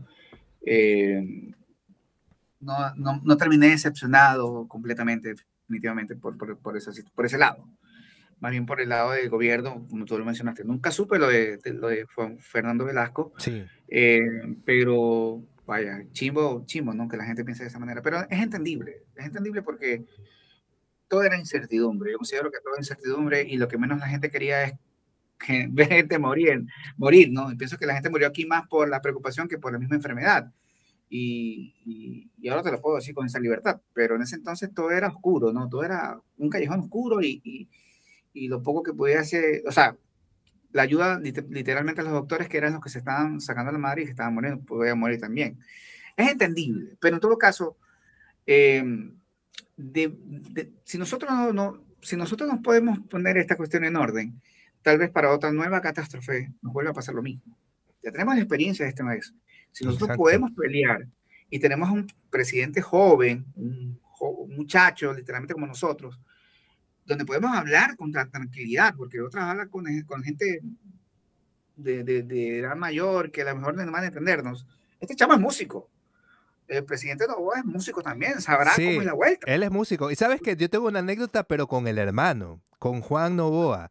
La voy a contar rapidito, no voy a contar muchos detalles porque igual, igual fue, fue como que muy, muy personal eh, eh, el, asunto. Pero el, dato es que un día me llama un, chico, él habrá tenido, yo le pongo sus 17, 18 años en esa época, entonces me llama y me dice, oye, sí, mira, yo he visto que tú haces, haces eh, producciones musicales y toda la cosa. Y le digo, sí. Eh, sí, sí he visto tus videos, pues. Quería grabar una canción. Entonces, este, no sé, no sé cuánto, cuánto, cuánto cobras. Y luego cobro tanto. Ah, ya, me parece bien, ya, yo voy. El man cae. Eh, yo no vi, yo solo abrí la puerta ni vi cómo llegó. La cosa es que la abrí, grabamos. ¿Para qué? Súper buen guitarrista, buen cantante, muy bien. Grabamos y yo cuando pongo el archivo le digo, ¿cuál es tu apellido para poner el nombre del archivo de la canción? Me dice Juan Novoa. Y yo, oh, ok, yo por ahí ni bola. Entonces, en eso me dice, no, ya, ya me vienen a ver, muchas gracias, todo bien, ¿no? Entonces yo ya abro la puerta y veo, loco, una, un, guardaespaldas grandote, más grande que la puerta, así, todo de negro, así, y un carrazo, pues, loco, todo con vidrios polarizados y, con radio, así, todo como un protocolo, y este, man, y yo ahí, cacho, Juan Novoa, y le digo, oye, ¿tú eres el hijo de Alvarito? Me dice, sí, me dice, se ríe. Y yo, ¡ah, ese va! Digo, chuta. Sí, y buen, buen músico. Así que volviendo al tema, sí, justamente Daniel también es, es, es músico. Como tú dices, ojalá que se pueda hacer algo en cuanto a las leyes de protección. Y créeme que yo no lo voy a desaprovechar. Yo sí voy, voy a tratar de llegar a él de alguna otra manera, eh, escabulléndome en, en sus guardaespaldas gringos. pero sí, voy a llegar a él, y, pero no quiero llegar solo. O sea, quisiera llegar con, con gente que, que, de pronto entienda de que esto no se trata de uno, de jalar para su molino. A ver, vamos a empezar con soluciones. ¿Qué propondrías tú? ¿Cuál sería tu propuesta? O sea, primero que todo, lo que tú mencionaste hace un tiempo atrás, un filtro, un filtro, mm. ¿no? O sea, hay músicos de, estudiados, preparados a nivel internacional, que deberían tener un, una mejor oportunidad aquí. Gracias a Dios, algunos sí lo están logrando. Eh, y lo estoy, lo estoy ubicando en, instituciones, en universidades, pero, pero se puede hacer muchas muchas cosas más, ¿no? Eh, lo, lo, primero es la necesidad de donde, donde ampararnos para que no, no vuelva a ocurrir lo que pasó en una pandemia, en una catástrofe. No puede ser posible que nosotros estemos eh, desamparados, ¿no? Debemos tener alguien que nos pueda, este, no, bueno, alguien no, algo que nos pueda ayudar, eh, seguro social, este, empadronamiento de alguna cuestión, no sé. Y eh, la otra es mejor salario, o sea, ya te digo. ¿Tú crees, ¿tú crees, que, ¿tú crees que se debe, perdón, crees que se debe estandarizar una tarifa mínima como pago al músico en, en, lo que tú hablas, de los restaurantes, los bares, los eventos en general? Mira, yo creo que para esa situación hay otro, otro método creo que para otro método, sino que es un poco descabellado, pero así como hicieron huelga los, este, los actores y, escritores en Estados Unidos, hagamos huelga nosotros, hermano. No tenemos para nadie. No tenemos para nadie. Vamos a ver qué tú vas a poner en música, de, música en vivo. Es inaudito que la gente entienda, que, que la gente no, o sea, la gente de establecimientos no entienda lo importante que es un buen show en tu local. ¿Me entiendes? Eh, de hecho, un empresario, bueno, un dueño local me dijo a mí, no, yo no quiero meter mucha orquesta porque la gente piensa que la orquesta es, todo y, y, lo que es todo es mi local. Padre, es que si tú no ofreces un show a la gente y pasa conmigo, ¿vale? Reni se va a presentar en tal parte, va la gente, no por Reni, sino por el que es el show en vivo. Claro. ¿Me entiendes? Por supuesto. Entonces, oye, es una buena oportunidad. Mira, fiestas octubrinas estuvieron muertas. Fue la oportunidad para haber hecho un desfile de artistas nacionales, hermano, y que se presenten, o, y con bombos de platillos, con publicidad que tiene que hacer. Pero yo siento que es eso, si nosotros nos uniéramos, eh, pudiéramos exigir, es más, pudiéramos eh, este, dejar asentado de que la presentación en vivo es importante. En Perú pasa, pasa eso. Tú ves unas cinco chicas cantando tecnocumbia o música de ellos, pero tienen una orquesta atrás. Y la orquesta tiene un nombre, ¿entiendes? O sea, eh, y es bello, porque se está explotando el arte, se está explotando todo. No es que en todas partes existe, Manaví hay orquestas bellas, orquestas increíbles, pero pienso que en todas partes se debería fomentar eso y eh, rescatar esa parte para nosotros, o sea, para, para, para, el, para el, artista. Incluso eso incita a que cada vez el, el, show mejore. Vamos, es un país turístico. No puede ser posible que, que hay lugares que puedas presentar música en vivo, recontra chévere.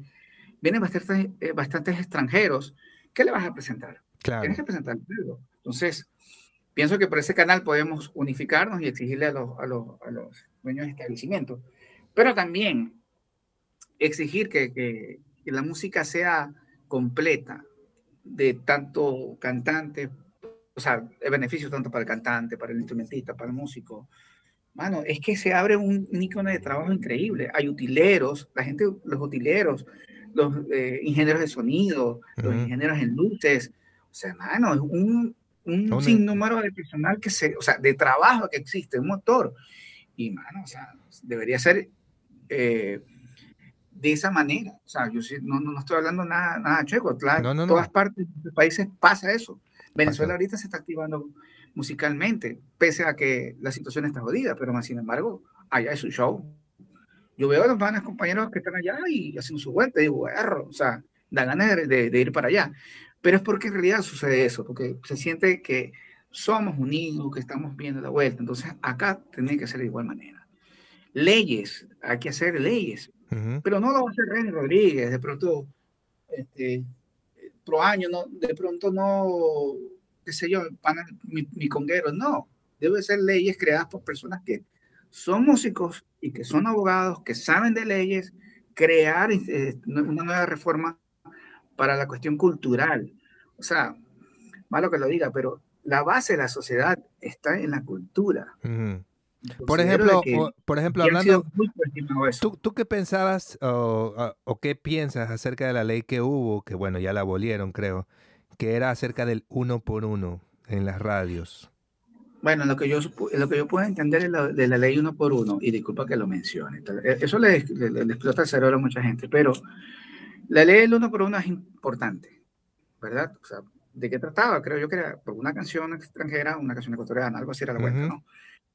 Algunas personas mala, mala como dicen aquí, hicieron de poner toda la programación extranjera en el día y en la noche, y a partir de las 12 hasta las 6 de la mañana, todo nacional. No estás apoyando a nadie, ¿me entiendes? O sea, Considero que ahí la ley uno por uno tuvo su trampa. Pero lo recaudado es lo que me llamó la atención. O sea, ¿cómo podemos hacer de que esto realmente funcione? Y ahí es cuando yo digo, deberían haber métodos de desarrollo para que los artistas puedan competir a nivel internacional. X cantante, no voy, no voy a mencionar a nadie, X cantante o X cantantes bueno, produciendo afuera. Porque el estudio más candela está afuera, está y en, los, en Miami están los Pepas. Claro. En Colombia hay buenos estudios y hay comprobado que hay talento como tal. Y los colombianos graban su vaina, ¿me entiendes? Aquí en Ecuador no lo veo, ¿me entiendes? Y lo veo un poquito salido de onda. Entonces, tiene que haber mecanismos, tiene que haber un, como una ley como tal para que pueda desarrollar esa parte en, Ecuador. Yo supe que el municipio, no sé si fue el municipio de Guayaquil, hizo un estudio de grabación para la gente urbana. Algo sí yo escuché alguna vez. Nunca tuve la oportunidad de ir, pero también eh, faltan esas personas que puedan canalizar ese tipo de desarrollo, ¿me entiendes? Porque tal vez ahí está tu estudio, hágase su voluntad. ¿Y qué hacemos? Claro. Porque también esa es otra. Sacar la canción tal vez sea hasta fácil. Tú tienes estudio de grabación o estuviste en estudio de grabación. Me imagino que hiciste algunas canciones. Yo tengo mi estudio de grabación. Claro, pero después de, sacar de grabar la canción hay otro proceso. No todo termina ahí. Claro. Y para los que pegamos, para que nosotros fuimos un éxito orgánico, nos jugó el número de otra manera. Pero ahora que entiendo yo de music business, ahora entiendo de que se necesita un motor principal. Mira, mm. lo que más me llama la atención en todo esto es que habemos profesionales, habemos mucha gente capacitada para poder llegar. Yo como productor, por ahí veo un, un pana de, redes, por ahí veo una gente en venta, por ahí veo, ¿me entiendes? Estamos esparcidos. Y tal vez todos nos quejamos de lo mismo, pero yo les digo a ellos, ¿por qué no nos unimos? ¿Por qué no organizar algo bien chévere, lanzar algo al mercado que sea un verdadero éxito y comenzar nosotros a hacer nuestro propio motor? Esto está pasando poco a poco, te lo digo, en Quito hay gente, eh, por aquí Guayaquil hay dos que, uno que otro, pero aún falta. Falta. creo que esa sería la situación. Si tú me dices a mí, Renny, mira, ¿qué se puede hacer? Bueno, primero tratar de hacer leyes como tal, pero sí, yo, yo, yo, por ejemplo tengo una idea, tengo una idea que, que, creo que es necesaria. Por ejemplo, tú acabas de mencionar que eh, Ecuador efectivamente, y yo también lo creo, y de hecho lo sé, lo puedo palpar, porque ahora yo estoy acá en Estados Unidos, y definitivamente tú ves músicos también espectaculares y todo, pero no te sorprenden tanto porque en Ecuador hay precisamente también así de buen nivel, o sea, buen, buenos músicos. Pero asimismo hay falta de, de, recursos. Por ejemplo, si hay un buen músico, por, por darte un barrio X de Guayaquil, un barrio humilde, pongamos en el Guasmo, ¿ya? Una persona que nace en el Guasmo tiene un talento increíble, impresionante. A esa persona nadie lo va a apoyar. Nadie le va a dar dinero para que se compre un instrumento. Nadie le va a dar dinero para que grabe una canción. Nadie lo va a apoyar. Pero yo sé que hay una ley que sí apoya, por ejemplo, a la industria del cine, con ciertos incentivos, hay que hacer como concursos. Si tú quieres hacer una película, tú vas, pero para los músicos no hay esa oh, ley. Cuidado. No, sí hay. Sí hay. A ver, concursos. Hay concursos donde uno puede aplicar.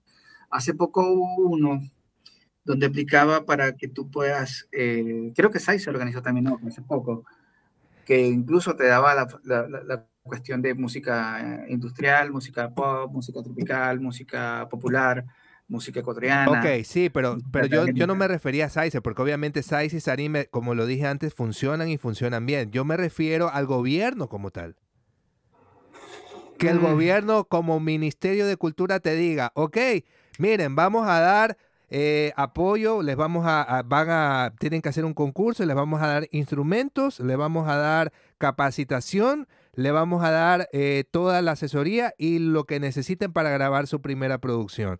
Vénganse todos los talentosos, quiero verlos y escogemos ahí cinco proyectos. ¿ya? Y tú sabes que todo eso cuesta que les den buenos instrumentos, que le hagan una buena producción y encima la promoción como tal. Yo creería que, que sí serviría muchísimo para dar a conocer muchísimos talentos que hay por ahí en todo Ecuador escondidos que no tienen los recursos. Yo me refiero al gobierno como tal, no a instituciones como SAICE y como Sanime, que repito una vez más, yo estoy recontra agradecido con esas instituciones y funcionan muy, muy bien. Y sí, sí conozco acerca de, del concurso que mencionas, que, que también, otra cosa, para estar en ese concurso hay que formar parte de SAICE. Yo me refiero al gobierno en general, para la gente en general. Bueno, eh, ahorita que estoy analizando todo lo que estás mencionando y lo que yo dije hace un rato atrás, este, considero de que hay que canalizar toda esa información, porque eh, es bello lo que digo, de pronto, es bello lo que tú también dices o lo que tú estás pidiendo, pero sí tiene que ser canalizado, porque eh, tú mencionaste algo muy importante que es la promoción. Ganas, gana el concurso, graba la canción, te auspicia todo, pero la promoción es dura. Claro. La promoción cuesta. Claro, cuesta. y, y yo creo que deberíamos eh, fijarnos en cómo otros países, por ejemplo Colombia. Por ejemplo, cuando yo hice, o traté de sacar a un artista aquí en Ecuador en plena pandemia, no fue muy bien, interesantemente bien, pero comencé a, dialogar con gente en Colombia. O sea, cómo hacen ellos, cómo aplican. Y ellos forman equipos de trabajo de 10 personas, loco. donde está marketing digital, donde está el diseñador gráfico, el fotógrafo, el producto musical, el, el, de contenido, este, y, otros más ahí que, que, en realidad me nombraron, que son 10 personas que, que, que, invierten. O sea, ellos están en otro nivel, invierten en el artista, no, no invierten en cualquier artista, por supuesto. O sea, perdón, como hay bastantes artistas, saben que pueden invertir y de pronto sacarle provecho, ¿me entiendes? Entonces, eh, yo creo que eso faltaría muchísimo. sería ideal que, que, existiera algo similar. Pero ya te digo, es tantas ideas sobre tantas ideas que, que lo, por lo menos lo primordial, lo primordial es la garantía del trabajo para nosotros, la garantía para, de nuestra salud. Una vez alguien mencionó, no me acuerdo qué institución, que van a hacer un hospital para el músico, para el artista, no me acuerdo. Yo, yo escuché, me acuerdo, y claramente digo, wow, increíble, pero nunca se dio y qué tan necesario se, se, vio en la época de pandemia. O sea, mucha gente que está enferma, mucha gente que de pronto se puede haber salvado porque aún no fallecieron. O por último, eh, alternativas para poder llevar a, a unas personas de avanzada edad, porque nosotros vamos a, vamos a envejecer en algún momento. Claro. Necesitamos un canal, o sea, ese respaldo. Sé que en México hay algo similar, que eh, como, como especie de un club o algo, área social, no me recuerdo cómo, tendría que investigarlo bien, pero alguien me lo comentó que tienen piscina, tienen seguro, tienen hospitales, cosas así. Y digo, wow, es increíble si fuera así, eh, eh, no solamente Ecuador, sino todos los países como tal. Pero sé que acá se puede hacer bastantes situaciones, analizarlo bastante bien. Y, y, bueno, aproveché esa oportunidad que Estrada habló, que no es músico él, sin embargo él palpó. Una cosa que él también mencionó es que él iba a los conciertos de gente y él pagaba su entrada. Yo, yo, cuando he hecho eventos, a veces acá, eh, me he topado de que yo tengo que luchar, hermano, para que la gente vaya a mi concierto o vaya a mi show, porque es cuestión cultural, ¿me entiendes? Yo creo que el problema es cultural, porque la gente aquí no está acostumbrada a pagar una entrada para ver un show en vivo de X personas de aquí. Prefieren, durante muchos años, X personas, X gobiernos dieron conciertos gratis de artistas internacionales pero gratis, hermano, pero cada semana. O sea, tú podías, tú podías sentir de que la música estaba en Ecuador, pero lamentablemente no era así. O sea, sabíamos, yo supe, de sobreprecios, por ejemplo, era un negociante. Entonces, este, sería lo mismo, pero con artistas ecuatorianos, con artistas nacionales. Claro. Con, con la nueva camada. Oye, hay buena gente, hay buenos productos, hay un hay un artista, un cantante que es chinito, que, que, que yo incluso Rinkai. Claro. Rinkai, no, otro. No, no, no, discúlpame, Rinkai es uno. Otro, este, es, es catirito, coloradito, que, que, que hizo coros. Bueno, me acordaré. Sacó un tema hace poco que creo que lo sacó Claro Music. Ya. Si no me recuerdo. Estaba promocionando Claro Music. Súper interesante, hermano. Súper, muy, súper bueno. Está el material muy bueno, muy increíble digo, wow, chéverísimo. Entonces, hay talento. Talento hay. Para poder sacar bastante, pero hay que hacer también fuerza nosotros para que ese talento no que termine ahí. Saqué la canción y no puso nada. ¿Me entiendes? también también en el video, en el video justamente mencionaste a mi querida Mar, que le mando un abrazo, le mando todo lo mejor, siempre la mejor vibra para Mar, pero tienes razón en lo que mencionabas. Tú mencionabas, por ejemplo, Mar Rendón, que de hecho ya lo comentó aquí, ha podido conversar acá también en este espacio, que cuando empezó se le hizo muy duro porque, por así resumirlo en mis palabras, nadie le paraba bola. Entonces, como ¿Tú, que... le entrevistaste a ella? Claro, pues eso es, estuvo aquí justamente y comentó lo que tú decías, que nadie le paraba bola, que ella tenía que estar prácticamente insistiendo en los medios y que la oportunidad estuvo fue en, el concurso de México, en, la academia. Y es lo que tú decías, o sea, un artista se tuvo que ir de su país, pegarla afuera, que afuera la valoren y que digan, ok, esto es un diamante en bruto, para ahora sí en Ecuador decir, ay, ahora sí, ahora sí, qué bacán, más rendón, o sea, y ahora sí véngase, y ahora sí te ponen en todas partes y, bueno, es lo que es. Te seré honesto, cuando yo hice ese comentario, yo dije, vea, ahora que falta que, la, que esta chama me agarre fastidio por sacar una vaina que no debe fuera de contexto, por darte una idea. Pero chévere lo que me dice, porque ella lo dijo, o sea, ella lo palpó. Y es así, mano. Mira, todo el mundo piensa que eh, el único artista, eh, bueno, perdón, eh, el artista más reconocido de ecuatoriano a nivel mundial, Julio Jaramillo, el Ruiseñor de lo tenemos claro. Que hasta se lo pelean, dicen que es de Colombia. Pero bueno. En Venezuela, en Venezuela no, a mí me pasó, yo era niño de carajito cuando un señor colombiano puso la canción. Ajá. Julio Jaramillo sonando, yo escuché, yo era niño, mano, yo sabía que ese era Julio Jaramillo porque lo ponía mi mamá en la casa, mi papá también, y era un señor colombiano, era el abuelo de un compañerito mío, y él dijo, ven acá, eh, ¿tú has escuchado esa canción? Sí, yo la he escuchado, sí, sí, es Julio Jaramillo, este, es de mi tierra, Colombia, digo, no, es ecuatoriano. Claro. No, me dice, él es colombiano, mano, y te lo juro, se lo prometo, se lo juro por lo más sagrado, me pasó a mí. Y en Venezuela, mucha gente a lo mejor pensó que era venezolano. Pero sinceramente, él hizo lo que realmente hay que tomar en cuenta. De hecho, creo que por eso considero que Audi está en Miami y Danilo Parra. Danilo Parra también, Israel Brito, muchos. Ya, yo considero que por eso ellos ya están allá, porque ellos ya entendieron que literalmente hay que estar donde las papas queman. Y Julio Jaramillo fue el primero que entendió eso y dijo, ¿sabes qué? Aquí tengo un techo, soy el número uno, eh, todo el mundo me contrata, pero yo quiero que me escuche el mundo, yo quiero hacerme conocido en el mundo. Y salpicó para otro lado. Mano, grabó este tango en Argentina. Claro.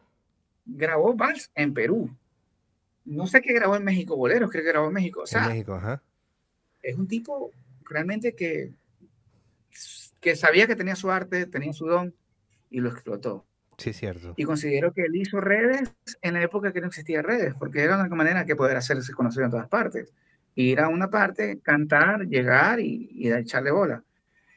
Pana, eso le ocurrió a Fernando Velasco también, creo que es muy reconocido en Colombia. Sí. Si no mal recuerdo. Eh, ya te digo, Douglas, sus canciones se grabaron en Venezuela, pero él tuvo que salir a México. O sea, en realidad pasa eso. Pasa eso. Y, bueno, cuando yo lo dije, yo dije, capaz que Mar, yo ni la conozco, no tengo la oportunidad de conocerla. Oye, me va, a montar un chalequeo conmigo, pero no. Gracias a Dios. Mar tiene muchísimo talento. y no me equivoqué en mi comentario. Es que así pasa, hermano. Así ocurre tenemos que golpear afuera para, para Sí, pero, pero, también, también eso también tiene que, podría ser también como cultura lo que dices, ¿no? Porque no hay esa cultura de apoyar al artista, bueno, todo lo que mencionamos en realidad. Mira, todo es cíclico cultural, porque antes era peor la situación. Yo considero que antes era muy, muy distinto, muy, muy. Para darte un ejemplo, chiquitico, para que te des cuenta cómo la situación cambia a nivel cultural. El reggaetón cuando se puso de moda, tocarlo en fiesta privada, triple A, era un pecado. Tocabas un reggaetón en una fiesta privada, olvídate, olvídate. Eras, como dicen aquí, cholo, que todavía no sigo entendiendo el término cholo como tal, pero bueno, eras de lo último. Bueno, y ahorita, las, las fiestas triple A, si no es reggaetón, no hay fiesta. ¿Tuviste, ¿Tuviste esa, esa premiación, creo que fue de los Grammys, que estaba Taylor Swift bailando y Bad Bunny estaba en el escenario y Taylor Swift bailando y reggaetón? Hoy considero que la, el mercado anglo o el mercado de Estados Unidos le está parando mucho a la música latina. Ya, bueno, lamentablemente reggaetón como tal, pero bueno, eh, habrá que hacer fuerza para que ellos entiendan que hay más música, ¿no? Pero en todo caso, chévere. Sabemos que, o sea, mejor dicho, que, que tanto esfuerzo de tanto tiempo está dando fruto. Ahora están considerando el mercado latino, lo cantan. En Italia, en Francia, cantan canciones reggaetones sin saber nada, Español, sin saber del idioma. Entonces, mano, chévere. Créeme que, que es maravilloso, maravillosa parte. Pero regresando a nuestra realidad, sería importante que nosotros podamos eh, canalizar fuerzas para que acá las cosas mejoren completamente. Sí, así es, mi querido Reni. Bueno, para finalizar, ¿qué te gustaría aportar a esta conversación? Ya palabras finales tuyas, pensamientos finales, reflexiones finales. Bueno, primero que todo, mi gente, perdonen por hablar tanta paja. Pero bueno, había que hablarlo. Y aparte que tú eres un gran amigo y es como, como tú lo mencionaste, hablamos como una conversación normal. Eh, pero me aporta a la gente que que una vez, le contaré una anécdota que muchas, muchas veces choca. Un muchacho que estudiaba producción musical vino a mí y me dijo este, qué consejo yo le daba. Esto de mi segundo semestre, creo que fue de producción musical. Él me dijo. Yo quedé mirando y le dije, ¿tú, tú tocas instrumentos? Me dijo, sí. A ver, toca piano. Tocaba chévere, brutal. Digo, papi, retírate de producción musical. Y el tipo se quedó loco. ¿Qué? Ah, y yo creo que Ecuador mm, hay muchos músicos buenos. Yo soy un ejemplo de aquello. Yo no fui músico académico como tal, ¿no? sin embargo, eh, eh, traté de, dar mi granito de arena musical a Ecuador y gracias a Dios lo logré. Pensé siempre afuera, que mis, mis canciones pegaran afuera. Tengo muchas anécdotas con gente afuera en Guatemala, en, bueno, muchas anécdotas. Ah, ¿se has podido producir también internacionalmente? No, tengo mucha gente que me conoce afuera. Ah, que te conocen por las canciones. Ok. De hecho, un, un, guatemalteco se casó con una ecuatoriana y el tipo cuando supo que yo era Ren, el mago de la melodía, el que escribió las canciones que estaban pegando en Guatemala de Rocky Lasti, él se tomó la foto y no lo puede creer. en un momento me sentí la estrella de Hollywood. Bueno, en todo caso, yo le digo a la gente, chicos, estudien bien, estudien, estudien algo que funcione. Necesitamos herramientas, necesitamos gente que nos defienda, gente que nos aporte, marqueteros, diseñadores gráficos, musicales, abogados, gente de leyes, de, derecho, de derecho de propiedad intelectual que, que, explote esta situación. Porque ustedes son músicos, ustedes ya tienen la música en su sangre, ya en el ADN. Ustedes ya son músicos, pero necesitamos gente preparada completamente en otra rama para que pueda esto explotar de otra manera. Yo lo considero así. Y ojo, no estoy inventando el agua tibia. Lo tiene Colombia, lo tuvo Venezuela, hay en México. La gente se está preparando. Las cosas cambiaron, las cosas son digitales ahora. Y necesitamos gente que hable ese lenguaje para que podamos transmitir incluso a nivel mundial nuestra propia música. Porque no solamente en lo, en lo mío, que yo soy popcero, soy salsero, etc. Eh, Ecuador tiene su música, Ecuador tiene sus, sus, raíces y debería ser explotado, debería ser recontra explotado a nivel internacional y lógicamente remunerado. Esas personas logren sacar su dinero, su regalía en todas esas situaciones. Necesitamos gente con nuevas armas, con nuevas herramientas. Así es, mi querido René. Bueno, muchísimas gracias. Y bueno, ya saben, suscríbanse al canal, a la gente de Spotify también ahí, comenten eh, la encuesta que les voy a dejar por ahí y nos vemos en una próxima oportunidad. Muchísimas gracias, Reni, que estés bien, cuídate muchísimo. Hermanazo, bendiciones, que Dios te cuide siempre. Amén. Amén.